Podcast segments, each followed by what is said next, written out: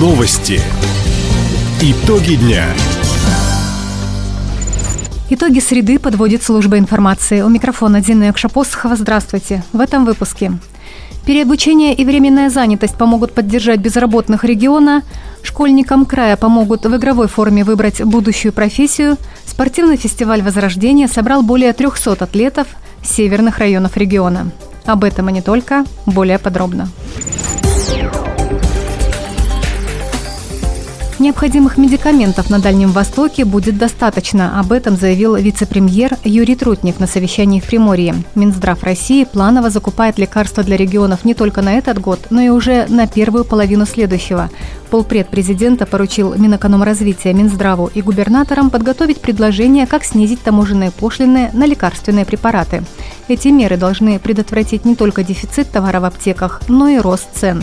При этом в Хабаровском крае уже действует система оперативного контроля запасов и стоимости медикаментов. Ситуацию на рынке труда ежедневно отслеживает Краевой комитет по труду и занятости. Об этом сообщил глава ведомства Константин Виноградов.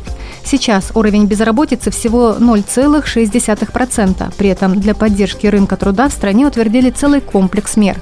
Он действует и в нашем крае. В первую очередь, это обучение сотрудников предприятий, которые рискуют уйти в вынужденный простой. Люди смогут за счет бюджета освоить новую профессию или повысить квалификацию. Также это организация временной занятости. Работник, который ушел в вынужденный отпуск без содержания, получит выплату. Еще одна мера поддержки – оплачиваемые общественные работы. По словам Константина Виноградова, сегодня в крае открыто более 18 тысяч вакансий.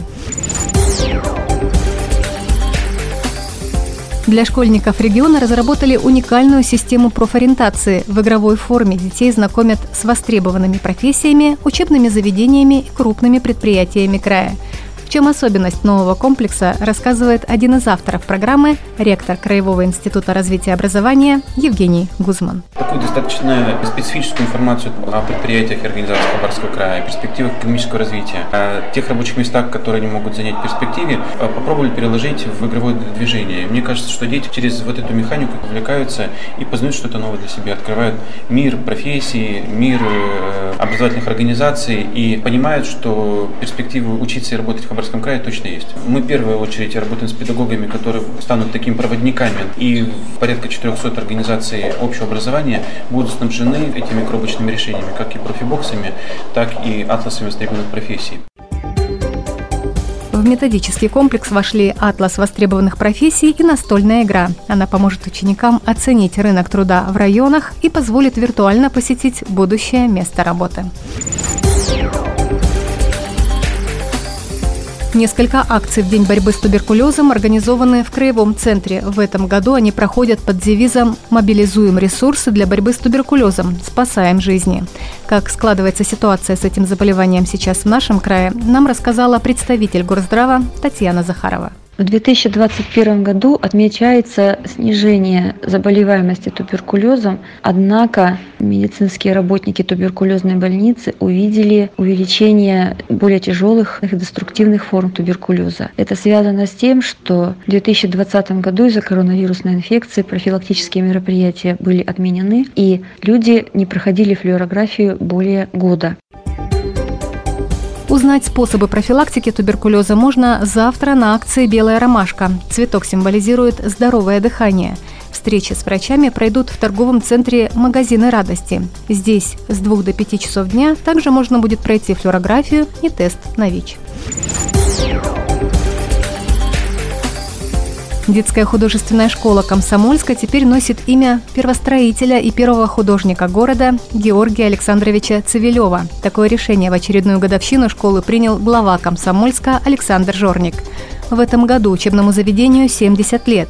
Георгий Цивилев приехал строить город юности в 1932 Работал токарем, оформителем в клубе «Ударник» и драматическом театре. Принимал участие в росписи Дворца культуры судостроительного завода. Создал иллюстрации к роману Николая Задорнова «Амур-батюшка». После войны Георгий Цивилев организовал студию для одаренной молодежи. Теперь его имя носит художественная школа города юности. Более 300 атлетов встретились на краевом физкультурно-спортивном фестивале «Возрождение». Он проходит на площадке спорткомплекса «Атлант» в Николаевске на Амуре. Здесь до 25 марта среди жителей северных районов края определят лучших в девяти дисциплинах, в том числе по национальному многоборью. К участникам и болельщикам фестиваля обратился с приветственным словом губернатор Михаил Дегтярев. Глава региона отметил значимость события. Вложение в физкультуру и в спорт экономит большие деньги. Один вложенный рубль в физкультуру экономит 10 рублей на медицине. Поэтому мы будем продолжать развивать физическую культуру, спорт, строить спортивные заведения, физкультурно-оздоровительные комплексы по всему Хабаровскому краю с привлечением и наших краевых средств, и местных, и в том числе федеральных. Борьбу за медали ведут спортсмены-любители Охотского, Аяномайского, Ульского и Николаевского районов. Одна из задач фестиваля – приобщить детей и молодежь к занятиям национальными видами спорта. Таковы итоги среды. У микрофона была Дина Юкша-Посохова. Всего доброго и до встречи в эфире. Радио «Восток России». Телефон службы новостей 420282.